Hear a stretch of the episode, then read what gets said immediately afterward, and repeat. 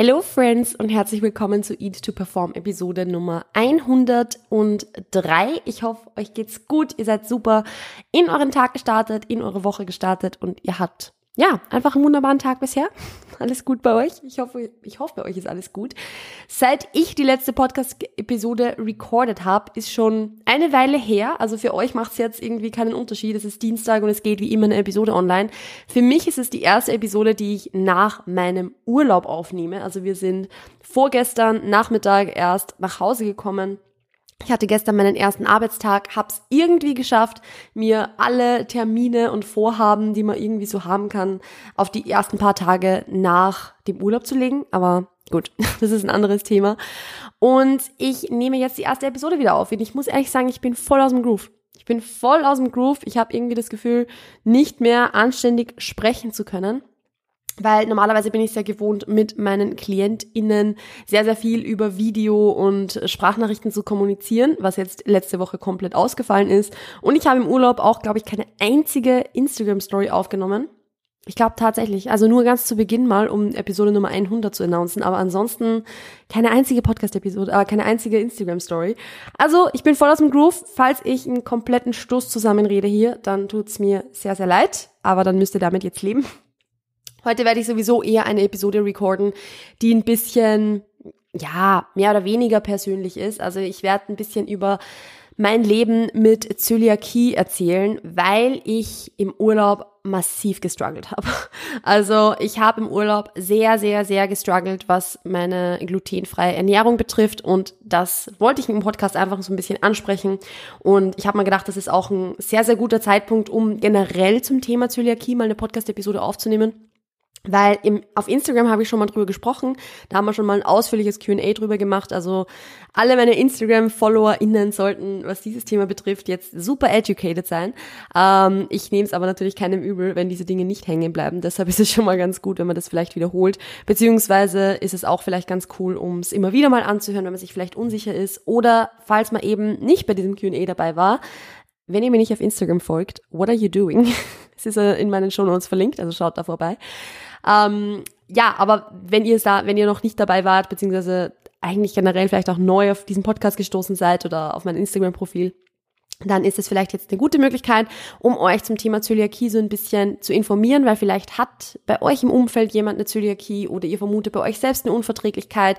Darüber werden wir jetzt einfach so ein bisschen sprechen. Bevor ich das tue, werde ich ganz kurz noch ein Update aus dem Urlaub geben, denn ich habe ja vorher schon erwähnt, dass ich im Urlaub massiv gestruggelt habe. Also es war echt, echt nicht easy, in, im Urlaub irgendwie was glutenfreies zu finden. Also wir waren, der Vollständigkeit halber, wir waren in Gran Canaria, also quasi in Spanien eigentlich, aber eben auf der Insel und es war grundsätzlich super, super, super schön. Also es war ein richtig cooler Urlaub.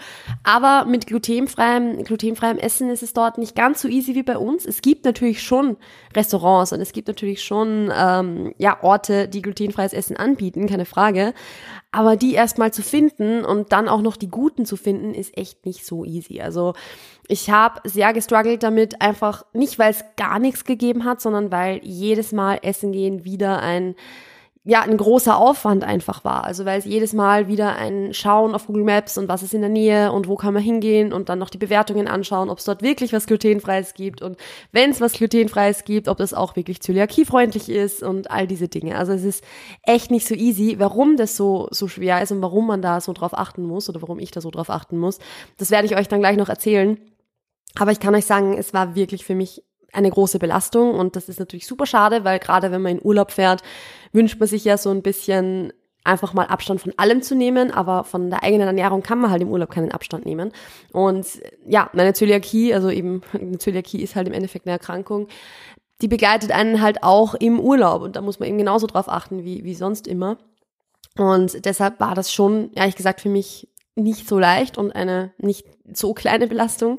Im Hotel hat es zum Glück sehr, sehr gut funktioniert. Also da wurde sehr Rücksicht drauf genommen. Ich habe jeden Tag glutenfreies Brot bekommen und das, also das hat beim, beim Frühstück super geklappt. Aber sobald wir halt unterwegs waren, war es schwierig. Und in den Lebensmittelgeschäften dort, das ist auch, ja, ja, eher mau, sieht eher mau aus. Also es gibt natürlich schon auch äh, Läden, die beispielsweise so Bio-Abteilungen haben, wo es tendenziell vielleicht ein bisschen was gibt oder so, aber definitiv nicht im selben Ausmaß wie bei uns. Also bei uns gibt es definitiv mehr.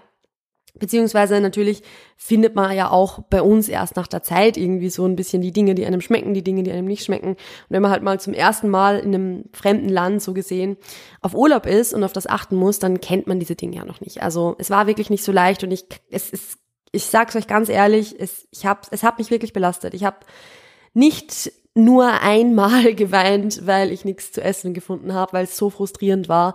Und wenn dann mal was zu essen da war, war es teilweise leider auch sehr, sehr enttäuschend. Also es war, wir waren einmal Pizza essen in so einem Pizzalokal, wo es glutenfreie Pizzen gab.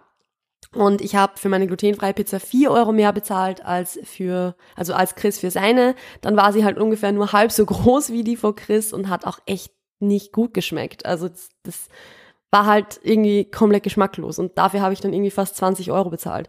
Also es ist echt nicht so easy, es macht echt keinen Spaß. Und ich war dann natürlich auf der anderen Seite super froh und super dankbar, wenn wir dann mal was zu essen gefunden haben, das gepasst hat. Aber es ist nicht so leicht. Es ist wirklich nicht so leicht. Und ich erzähle euch das deshalb, weil ich glaube oder ich, ich, ich kann mir vorstellen, dass weil ich von meiner eigenen Ernährung auf Instagram nicht so viel berichte, dass es vielleicht so wirken könnte, als hätte ich sowieso alles super easy im Griff und es, ist, als wäre das bei mir überhaupt kein Thema oder so. Und ja, meine Ernährung und mein, mein Essverhalten so per se sind auch grundsätzlich kein Thema. Aber gerade, Entschuldigung, gerade meine Zöliakie macht es mir halt wirklich schwer manchmal. Und dass dazu dann eben auch noch das Thema kommt, dass ich ja sehr mit meinem Appetit struggle und dass mein Appetit sehr, sehr niedrig ist, ist es für mich auch nicht einfach. Also nur weil ich sehr, sehr viel weiß und sehr, sehr viel weitergeben kann, heißt das nicht, dass ich nicht auch meine Probleme habe. Und das sind halt so meine Probleme. Gut, ähm, ich werde da vielleicht auf Instagram auch nochmal so ein bisschen genauer drauf eingehen. Ich möchte hier jetzt eher in das Thema Zöliakie reingehen, damit für euch da auch noch ein bisschen Value dabei ist. Und zwar was ist so eine Zöliakie jetzt überhaupt? Weil ich habe ja jetzt gesprochen von, ja, es ist so schwierig, was zu essen zu finden und dass das dann vielleicht auch noch zöliakiefreundlich ist. Und jetzt denkt ihr euch vielleicht, okay, was glutenfreies, ist das nicht sowieso zöliakiefreundlich? Nein, ist es nicht. Also das ist jetzt beispielsweise das, eine Zöliakie ist nicht einfach nur eine Glutenunverträglichkeit. Also ist nicht irgendwie eine, eine Intoleranz oder so, sondern eine Zöliakie ist eine Autoimmunerkrankung, ähm, bei der die Zufuhr von Gluten auch schon in kleinsten Mengen dazu führt, dass sich der Darm quasi selbst angreift. Also ich, ich bin jetzt keine Ärztin, ich kann es jetzt nicht super genau erzählen, wie das jetzt genau funktioniert, aber so kann man sich halt vorstellen. Und da, also wenn das so ist, dass dann Gluten zugeführt wird, wenn man eine Zöliakie hat, kommt es zu einer Abnutzung der Darmzotten. Also die Darmzotten werden dann einfach so, so abgerieben, mehr oder weniger. Das sieht man dann auch wirklich auf, auf Bildern. Ihr könnt da einfach mal Zöliakie googeln oder Zöliakie-Darmzotten googeln und da kommt dann meistens so eine, so eine Übersicht, bei welcher Klassifikation, also welche Marschklassifikation, welche Stärke quasi, ähm, wie stark die Darmzotten da abgenutzt sind. Und das ist teilweise echt gar nicht, das ist wirklich nicht wenig. Also bei mir wurde damals, als ich meine Diagnose bekommen habe, eine Marschklassifikation 3a festgestellt, also schon eine merkliche Abnutzung der Darmzotten, aber nicht so, dass sich es nicht regenerieren könnte. Also die Darmzotten können sich, ich glaube, bis zu einem gewissen Grad oder bis zu einer gewissen Klassifikation, glaube ich, schon noch regenerieren. Ich glaube, ab einem gewissen Grad nicht mehr, aber das kann, also das ist jetzt nur was, was ich im Kopf habe. Das kann jetzt auch falsch sein, also sorry, falls das jetzt irgendwie falsche Information ist. Ähm, aber grundsätzlich ist auf alle Fälle so, dass bei mir das dann so war, dass ich ab dem Zeitpunkt, wo ich meine Diagnose bekommen habe, sehr, sehr, sehr, sehr, sehr streng glutenfrei gegessen habe. Und als ich dann ein halbes Jahr später wieder eine, eine Untersuchung machen lassen habe, konnte man halt keine Abnutzung der Darmzotten mehr feststellen. Also man hätte bei dieser zweiten, ähm, was war das, meiner zweiten Gastroskopie, hätte man nicht feststellen können, dass ich noch eine Zöliakie habe. Aber ich habe sie natürlich noch, man sieht sie nur nicht mehr. Und deshalb gleich mal so der Punkt, wie kommt man zu einer Zöliakie-Diagnose? Also wie bin ich dazu gekommen? Durch eine Gastroskopie. Also es wird bei einer Gastroskopie, also bei einer Magenspiegelung, eine Dünndarmbiopsie gemacht. Also es wird halt quasi ein bisschen Gewebe aus dem Dünndarm entnommen und da wird sich dann angeschaut, wie die Darmzotten aussehen, ob die recht abgenutzt sind oder ob da keine Anzeichen auf Zöliakie sind. Und eigentlich, soweit ich weiß, sollte es auch so sein, dass auch das Blutbild und so weiter über mehrere Wochen hinweg angeschaut wurde oder angeschaut wird. Das wurde bei mir aus irgendwelchen Gründen nicht gemacht, aber anscheinend dürfte es trotzdem gereicht haben, um mir die Zöliakie-Diagnose zu geben, weil ich habe ja die Marschklassifikation. Also das dürfte vielleicht bei allen ein bisschen anders ablaufen. Was dabei aber super wichtig ist, und das ist vielleicht für euch gleich mal ein gutes Takeaway oder wenn ihr irgendwem im Umfeld habt, der, der eine Zöliakie oder eine Unverträglichkeit vermutet, wenn ihr euch eine Diagnose abholen wollt oder wenn ihr testen lassen wollt, ob ihr so eine Unverträglichkeit habt, ob ihr eine Zöliakie habt vielleicht, dann dürft ihr nicht auf, auf Gluten verzichten, bevor ihr diese Diagnose macht. Weil das Problem gerade bei einer Zöliakie beispielsweise ist, bei anderen Unverträglichkeiten bin ich mir jetzt nicht sicher, wie es funktioniert, aber bei einer Zöliakie ist es zumindest so, dass die nicht mehr nachgewiesen werden kann, wenn kein Gluten konsumiert wird. Und dann habt ihr halt nichts davon, wenn ihr acht Wochen kein Gluten esst und dann erst die Diagnose machen wollt und dann ist halt nichts, dann scheint halt nichts auf so. Also das müsst ihr wirklich machen, während ihr noch Gluten konsumiert, auch wenn ihr Beschwerden habt. Und bei mir war es halt so, dass ich aufgrund meiner Beschwerden überhaupt eine Untersuchung machen lassen habe. Und ich hätte halt nie vermutet, eine Zöliakie zu haben. Also Gluten wäre das letzte gewesen, wo ich mir gedacht hätte, dass das irgendwie für meine, Beschwer äh, ja, meine Beschwerden und meine Schmerzen verantwortlich ist. Aber es war tatsächlich so. Also bei mir ich kam zu meiner Diagnose, weil ich seit ich 18 bin ja eigentlich schon eine chronische Gastritis habe und die wurde übrigens auch da erst festgestellt, aber ich habe seit ich 18 war ähm, immer, immer, immer wieder Gastritis-Schübe. Und ich hatte, also es war halt immer nur die Vermutung da, dass es eine Gastritis ist, weil eine Gastritis lässt sich jetzt auch nicht zu 100% nur auf, auf Basis der äh, der Symptome feststellen, sondern eigentlich müsste man da auch eine Gastroskopie machen, um das festzustellen. Aber meine ÄrztInnen haben immer gesagt, ja, es ist eine Gastroskopie, äh, das ist eine, eine, eine Gastritis. Und deshalb nimmst du jetzt einfach deine Medikamente und passt. Das habe ich auch ein paar Jahre lang einfach so gemacht und habe die geschluckt und es hat funktioniert. Ähm, aber irgendwann bin ich dann halt mit einem Gastritis-Schub wieder zu einer Ärztin gegangen. Das war 2020, glaube ich. Ähm, und die meinte dann zu mir, dass es in meinem Alter, mit damals 23, glaube ich, dass es nicht normal ist, so, so, also so stark immer wieder eine Gastritis zu haben. Und dass ich mal eine Gastroskopie machen lassen soll. Und beim nächsten Gastritis-Schub, den ich hatte, nämlich 2021, habe ich das dann auch gemacht, habe eine Gastroskopie machen lassen. Meine Symptome damals waren ganz, ganz starke Übelkeit, also Übelkeit, Völlegefühl, Magenschmerzen, Magenkrämpfe und ähm, ja, einfach dieses Gefühl halt literally nichts essen zu können. Wenn ich dann aber nichts gegessen habe, dann ist es noch schlimmer geworden. Also es war dann immer nach, kurz nach dem Essen so ein bisschen besser. Ich wollte aber eigentlich nichts essen, also es war eine Katastrophe. Also ich konnte zum Schluss, direkt bevor ich meine Diagnose bekommen habe, eigentlich schon fast nichts mehr essen. Und das war super, super mühsam. Und deshalb bin ich auch sehr, sehr froh, diese Diagnose bekommen zu haben, weil ab dem Zeitpunkt, wo ich sehr, sehr streng glutenfrei gegessen habe, hatte ich dann auch keine Beschwerden mehr. Also kein einziges Mal.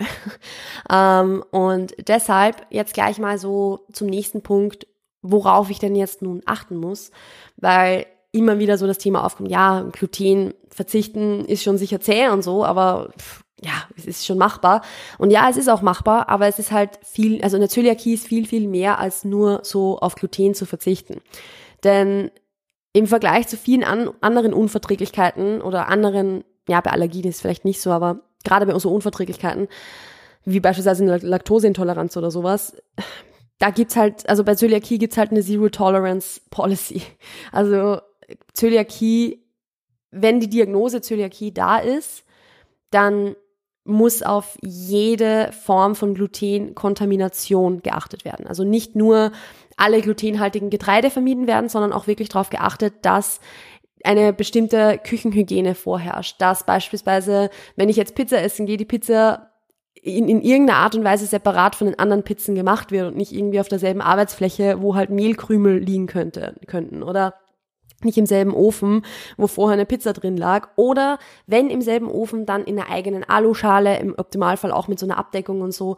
Ähm, also es muss halt einfach separat zubereitet werden. Ich und Chris dürfen nicht denselben Toaster verwenden. Wir dürfen nicht, äh, also nur quasi Kochgeschirr verwenden das entweder im Geschirrspüler war oder das halt so gereinigt wurde, dass keine Rückstände sein können. Also Chris verwendet sehr, sehr gerne zum Kochen so, so Holzlöffel und so ein Zeug das könnte ich so halt jetzt nicht verwenden, weil das nicht sauber genug ist. Also das sind halt alles Dinge, auf das muss man halt einfach achten. Und ich glaube, deshalb wird auch ganz, ganz gut klar oder kommt ganz gut raus, warum Auswärtsessen so schwierig ist, weil es geht eben nicht nur, nur darum, jetzt eine glutenfreie Alternative anzubieten und dass da halt jetzt beim Bäcker ein glutenfreies Brot liegt, sondern es geht auch darum, dass dieses glutenfreie Brot separat verpackt ist und vielleicht sogar irgendwo anders liegt, dass es nicht mit denselben Handschuhen angegriffen wird. Also da geht es um ganz, ganz, ganz viele Dinge und deshalb machen es sehr, sehr viele Restaurants und Bäckereien und alles Mögliche einfach so, dass sie gar nichts glutenfreies anbieten,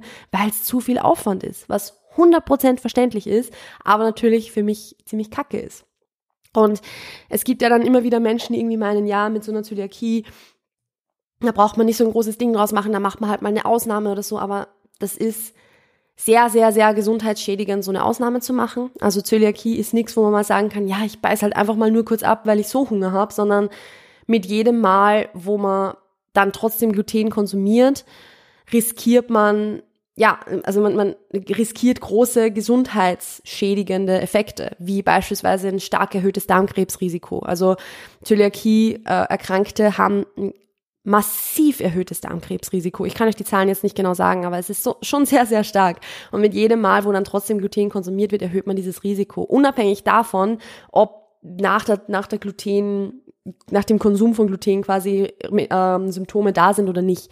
Weil bei mir ist es glaube ich eher so, dass ich nicht wirklich Symptome habe, wenn jetzt eine Glutenkontamination da ist.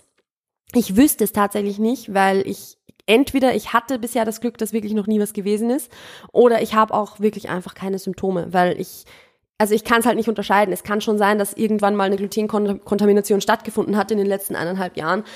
Aber es ist, es ist halt schwer zu sagen, obviously. Ich glaube eher, dass es so ist, dass ich jetzt bei ganz kleinen Glutenmengen keine Beschwerden habe. Das heißt aber nicht, dass es deshalb weniger gesundheitsschädigend ist. Es ist super, super gefährlich und jede Person, die was anderes sagt, gefährdet damit die eigene und auch die Gesundheit anderer Menschen. Also don't do that shit. Ähm, und deshalb ist es halt, wie gesagt, super schwierig, teilweise was zu essen zu finden, beziehungsweise oft findet man schon was zu essen, aber es ist halt auch einfach aufwendig. Also man muss halt immer nachfragen, man muss halt immer irgendwie die Extrawurst sein, ähm, immer noch was dazu sagen, dass wirklich aufgepasst wird. Man muss ja, und, und also in sehr, sehr vielen Fällen kann man sich dann trotzdem nicht zu 100% sicher sein. Also es besteht immer so ein bisschen ein Restrisiko. Und das ist schon stressig. Also für mich zumindest. Es kann sein, dass das andere Menschen wieder ganz anders erleben, aber für mich persönlich ist es stressig. Es, ich bin halt einfach ein Mensch, der sich in sowas auch gerne mal ein bisschen reinstresst und sich dann gerne mal ein bisschen zu viel Sorgen macht. Und deshalb ist es für mich dann schon immer, also ich esse es dann halt, wenn was glutenfreies da ist, aber es ist trotzdem immer so dieser Gedanke, ja, wenn's, was, wenn jetzt das kontaminiert ist? Was, wenn es jetzt nicht so zubereitet wurde, wie es, ja, wie, es zubereitet werden sollte und so weiter. Also, das ist für, also ist einfach eine Challenge, ist wirklich nicht so leicht und auch jetzt, wenn es beispielsweise, also wenn es jetzt in Restaurants geht oder so, ist es teilweise auch sogar noch mehr in Ordnung, weil da gibt's ja spezielle Schulungen dafür, da gibt's ja spezielle Ausbildungen dafür und viele Restaurants machen das auch. Also es gibt viele Restaurants, wo man schon auf der Webseite sieht, dass die da drauf ein bisschen spezialisiert sind, dass die einfach Bescheid wissen und wenn man dann hingeht und sagt, hey, ich habe eine Zöliakie, dann wissen die sofort, was zu tun ist. Da fühle ich mich dann oft noch relativ sicher. Schwieriger ist es dann, wenn ich entweder das Restaurant nicht selbst aussuchen kann, wo wir hingehen, also wenn jemand anderer das Restaurant auswählt, oder wenn beispielsweise hier private Feiern sind. Also wenn jetzt meine Oma zum Grillen einladen würde oder wenn irgendwie ich auf eine Hochzeit eingeladen bin oder, oder solche Dinge. Also da sind, das sind eher so die Dinge, die mir Sorgen bereiten, wo ich einfach ein bisschen Schiss habe, weil es einfach nicht jeder weiß, wie man mit einer Zöliakie jetzt umzugehen hat, worauf man da jetzt achten muss. Ein bisschen was habe ich euch jetzt ja schon gesagt. Ich möchte euch jetzt zum Ende dieser Episode noch so ein bisschen mitgeben, was ihr vielleicht als Angehörige, als Freundinnen, als Partnerinnen und so weiter tun könnt, worauf ihr achten könnt und wie ihr, wie ihr eine Zöliakie erkrankte Person unterstützen könnt, um dieser Person das Leben ein bisschen leichter zu machen, wenn es beispielsweise um ein gemeinsames Essen geht. Also ich kann auch hier nur aus meiner persönlichen Erfahrung ein bisschen berichten und dem, was ich halt natürlich jetzt von Zöliakie-Coaches und so weiter auf Instagram so ein bisschen gelernt habe, weil es gibt ja auch da super tolle Menschen, die ganz viel coolen Content äh, dazu machen, ähm, wie man eben mit Zöliakie gut umgehen kann, wie man darauf achten kann und so. Was ich da super hilfreich finde, ist, wenn Menschen einfach immer nachfragen. Also wenn wirklich einfach nur gefragt wird, hey, kannst du mir vielleicht noch mal kurz erklären, worauf da geachtet werden muss? Oder hey, kann ich irgendwas Besonderes für dich tun? Was, worauf muss ich achten, wenn ich was für dich zubereite? Weil was mich zum Beispiel immer stresst, ist, wenn eine andere Person was glutenfreies macht, ohne sich mit mir abgesprochen zu haben vorher und wo ich dann nicht weiß, ob das passt oder nicht. Weil, wie gesagt, schon alleine, wenn das irgendwie auf, also wenn die, die, wenn jetzt einfach dieses Brett, auf dem irgendwie eine Kartoffel geschnitten wurde, die für mich zubereitet wurde, wenn das nicht anständig gereinigt wurde davor, sondern und nur so ein bisschen abgewischt wurde beispielsweise und davor wurde drauf Brot geschnitten oder whatever, dann ist das halt schon ausreichend für mich, um eine Glutenkontamination zu haben. Und das klingt halt irgendwie so kleinlich, aber es ist halt leider Gottes einfach so. Und da sprechen wir halt von einer ernstzunehmenden Erkrankung und sowas muss man dann auch einfach ernst nehmen. Und deshalb finde ich persönlich immer viel, viel, viel angenehmer, wenn sich einfach mit mir abgesprochen wird, wenn einfach kurz abgestimmt wird, hey, was sind Dinge, worauf ich achten muss, was wäre dir persönlich am liebsten. Ich bin zum Beispiel eher so, dass ich sage, wenn jetzt meine Familie, die ich nicht so extrem oft sehe und denen ich das jedes Mal wieder sagen muss, worauf sie halt achten muss, mir ist es immer lieber, wenn ich mir mein Essen da dann einfach selbst zubereite und sage, hey, du, du brauchst dir jetzt da keine Umstände machen, weil es es ist einfach super, super aufwendig, das zu tun. Ich mache es einfach selbst. Dann, weil ich dann halt weiß, dass es passt. Das ist vielleicht für jeden ein bisschen anders, aber deshalb finde ich einfach die Kommunikation mit einer betroffenen Person da super, super wichtig, einfach zu fragen, hey, was brauchst du? Was kann ich für dich tun? Wie kann ich dich unterstützen? Wenn ein Kuchen gebacken wird oder irgend sowas, dann kann ich euch, also wenn ihr für eine glutenfreie Person, ne, wenn ihr für eine Zöliakie betroffene Person einen Kuchen backen wollt oder irgendwas zubereiten wollt, dann kann ich euch nur empfehlen, das wirklich auch mit einem glutenfreien Rezept zu machen. Also versucht nie ein normales Rezept einfach mit glutenfreiem Mehl oder so nachzubacken, weil das wird nicht funktionieren. Glutenfreies Mehl hat eine ganz, ganz andere Beschaffenheit beispielsweise als normales Weizenmehl. Deshalb immer glutenfreie Rezepte verwenden und auch hier natürlich wieder auf die Küchenhygiene achten. Also darauf achten, dass die Teile, mit denen ihr arbeitet, davor im Geschirrspüler waren und so oder halt wirklich, wirklich, wirklich gut abgewaschen. Dass im Ofen irgendwie ja, wenn ihr so, so einen Blechkuchen macht oder so, dass die, die, dass das Blech einfach gut abgedeckt ist. All solche Dinge. Das sind, wie gesagt, es ist, wenn man sich jetzt da nicht nie auseinandergesetzt hat damit und, und eine Person sagt, hey, du musst auf das und das und das und das achten, dann kann das super kleinlich klingen und super nervig klingen. Aber was ich mir da wünsche von, von, von allen Menschen, die mit Zöliakie-Betroffenen zu tun haben, ist einfach ganz, ganz viel Verständnis, weil ihr müsst mit dieser, mit dieser Zöliakie nur einen Tag im Jahr vielleicht umgehen und darauf Rücksicht nehmen. Eine Zöliakie betroffene Person muss das jeden Tag.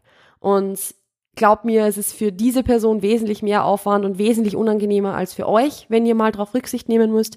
Und ihr tut dieser Person einen riesen, riesen, riesengroßen Gefallen, wenn ihr diese Person eben einmal ein bisschen was abnehmt und ein bisschen den Stress reduziert. Und wie diese Stressreduktion aussehen kann, ist für jeden ein bisschen unterschiedlich. Manche mögen das eben sehr, sehr gern, so wie ich, wenn da einfach ganz viel geredet wird und einfach ganz viel gefragt wird, worauf muss ich achten und das dann natürlich auch wirklich umgesetzt wird. Weil dann kann sich die Person, wenn sie sich hinsetzt, um diesen Kuchen zu essen, auch wirklich sicher sein, dass sie keine Beschwerden haben wird und dass das kein Problem sein wird. Wie gesagt, jede Person handhabt, handhabt das ein bisschen unterschiedlich. Es ist wahrscheinlich wie bei jeder Erkrankung, wie bei jedem, ähm, ja, bei, wie bei allem, was halt irgendwie individuell ist, dass es jeder ein bisschen anders macht und dass da Kommunikation einfach super, super wichtig ist. Aber vielleicht hilft euch das schon ein bisschen, um entweder selbst damit umzugehen und einfach auch euren, eurem Umfeld zu kommunizieren, was ihr braucht und was ihr gerne möchtet. Und umgekehrt, wenn ihr das Umfeld seid, dass ihr dann auch ein bisschen Rücksicht nehmen könnt drauf. Weil wenn ihr, also nochmal zurück, wenn ihr eine betroffene Person seid, scheut auch nicht davor zurück, den Menschen wirklich zu sagen, was ihr braucht. Weil am Ende des Tages, wie gesagt, diese anderen Menschen müssen ein oder zwei Tage im Jahr auf euch Rücksicht nehmen, wenn es jetzt irgendwie ums Auswärtsessen geht oder sonst irgendwas. Ihr lebt mit dem jeden Tag. Also habt ihr auch das Recht dafür einzustehen, was ihr braucht oder was für euch wichtig ist, weil es geht da nicht um, okay, ich habe mich jetzt aus Spaß an der Freude dazu entschieden, glutenfrei zu essen und deshalb gehe ich damit jetzt all meinen, meinen Angehörigen auf die Nerven so, sondern es ist einfach eine ernstzunehmende Erkrankung. Das ist keine Lifestyle-Entscheidung. Und wenn ihr ein gebrochenes Bein hättet, dann würdet ihr auch zu euren, zu euren Leuten sagen, hey, also ich würde es ganz cool finden, wenn wir jetzt nicht eine große Runde spazieren gehen oder Skifahren gehen oder so, weil ich kann da halt nicht mithalten. Und genauso ist es mit einer Zöliakie, es ist halt eine chronische Erkrankung. Und da muss halt auch dann gesagt werden, okay, hey Leute, ich finde es super, super nett, dass ihr mir einen Kuchen backen wollt, aber können wir bitte zuerst drüber sprechen, wie dieser Kuchen zuzubereiten ist, weil ja, sonst wird schwierig. Also Kommunikation ist da einfach das A und O. Ich finde es, gerade was, was Zöliakie betrifft, mit, mit anderen Unverträglichkeiten bin ich da jetzt nicht so belesen wie jetzt mit Zöliakie, aber gerade bei Zöliakie ist es einfach so, dass das einfach, dass ihr da wirklich das Recht habt, dafür einzustehen. Dass ihr das, dass das wirklich was ist, wo ihr dahinter stehen dürft, wo ihr sagen könnt, nein, ich habe diese Bedürfnisse und ihr habt darauf Rücksicht zu nehmen, weil es gibt keine Alternative. Und wenn dann Menschen irgendwie immer wieder sagen, so, ja, kannst, dich, kannst du nicht doch nur ein bisschen nehmen, dann ist es auch vollkommen euer Recht, dieser Person auch wirklich mal die Meinung zu, also wirklich mal zu sagen, hey, nein, aus, hör auf, mich das immer zu fragen, das geht mir auf die, das, ja, das geht mir am Arsch so.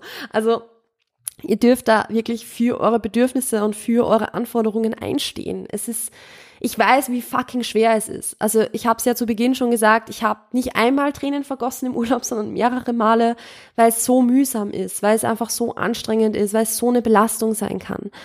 Und wie gesagt, das ist vielleicht für jeden ein bisschen anders, aber ich nehme es so wahr und ich glaube, dass ich damit nicht die Einzige bin.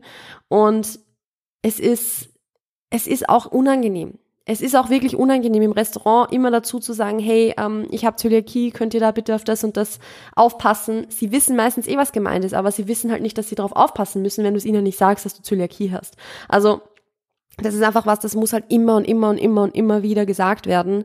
Und deshalb, es ist, ich verstehe es, dass es unangenehm ist. Ich verstehe es, dass es nervig ist. Ich verstehe es, wenn es einem wirklich, wirklich auf die Socken geht. Ist es äh, der korrekte Ausdruck? I don't know. Ähm, also ich, ich, ich kann es zu tausend Prozent nach, nachvollziehen und nachfühlen, weil mir geht's genauso. Aber es gibt halt einfach keine Alternative. Als Zöliakie-Betroffene gibt's keinen anderen Weg, den man gehen kann, außer halt einfach nichts zu essen. Und ich sag's euch, ich bin auch im Restaurant schon daneben gesessen, habe nichts gegessen, weil es einfach nichts gab. Und ich habe dann halt erst zu Hause was gegessen oder habe mir irgendwas gekauft oder so, also jetzt im, im Laden, wo es halt verpackt ist. Das wird auch mal geben. Und es ist Kacke es, es macht keinen Spaß. Eine Erkrankung macht generell keinen Spaß. Aber es ist halt einfach so, da lässt sich halt leider nicht dran rückeln und man kann nur sein Bestes geben, damit umzugehen. Und deshalb, ich, ich erzähle es jetzt nicht nur, um euch Betroffene vielleicht so ein bisschen zu encouragen und ein bisschen zu bestärken, sondern auch, um eben Angehörigen und FreundInnen und PartnerInnen und vielleicht ArbeitskollegInnen oder sonst was ein bisschen mehr noch nahezulegen, dass Zöliakie eine verdammt große Belastung sein kann. Vielleicht nicht für jeden ist, aber sein kann. Und dass es uns Betroffenen, und da glaube ich, spreche ich für alle oder für die meisten, dass es uns die Welt bedeutet, wenn da wirklich drauf Rücksicht genommen wird und wenn da gefragt wird und einfach kommuniziert wird, weil es belastet wirklich sehr oder es kann sehr belasten. Und wenn diese Belastung mal ein bisschen rausgenommen wird, weil andere Personen auf uns zugehen und sagen so, hey du, ich möchte dir da ein bisschen unter die Arme greifen, dann ist das halt eine richtig, richtig, richtig große Entlastung. Also danke an der Stelle an alle Personen, die das schon machen und an alle, die ihr Bestes geben, um vielleicht irgendwie Menschen in ihrem Umfeld da ein bisschen zu unterstützen, auch egal ob es jetzt Familienangehörige sind oder, oder sonst was. Danke für eure Bemühungen und Jetzt wisst ihr vielleicht noch so ein bisschen besser, wie sich eine Betroffene fühlt, wie sich, also wie ihr damit umgehen könnt, wie ihr diese Person unterstützen könnt. Wenn ihr vielleicht Personen kennt, die an Zöliakie erkrankt sind oder vielleicht auch andere Unverträglichkeiten haben, wo sich das bisschen übertragen lässt, dann teilt diese Episode super, super gerne mit diesen Menschen oder gerade wenn es vielleicht, wenn ihr betroffen seid und ihr Angehörige habt, die nicht so ganz wissen, wie man damit umgehen kann und so weiter, dann ja, teilt diese Episode sehr, sehr gerne mit Ihnen, weil ich glaube, dass das vielleicht ein ganz cooler Einblick für alle ist. Ich hoffe, dass sie euch gefallen hat. Ich hoffe, dass ihr was mitnehmen konntet daraus.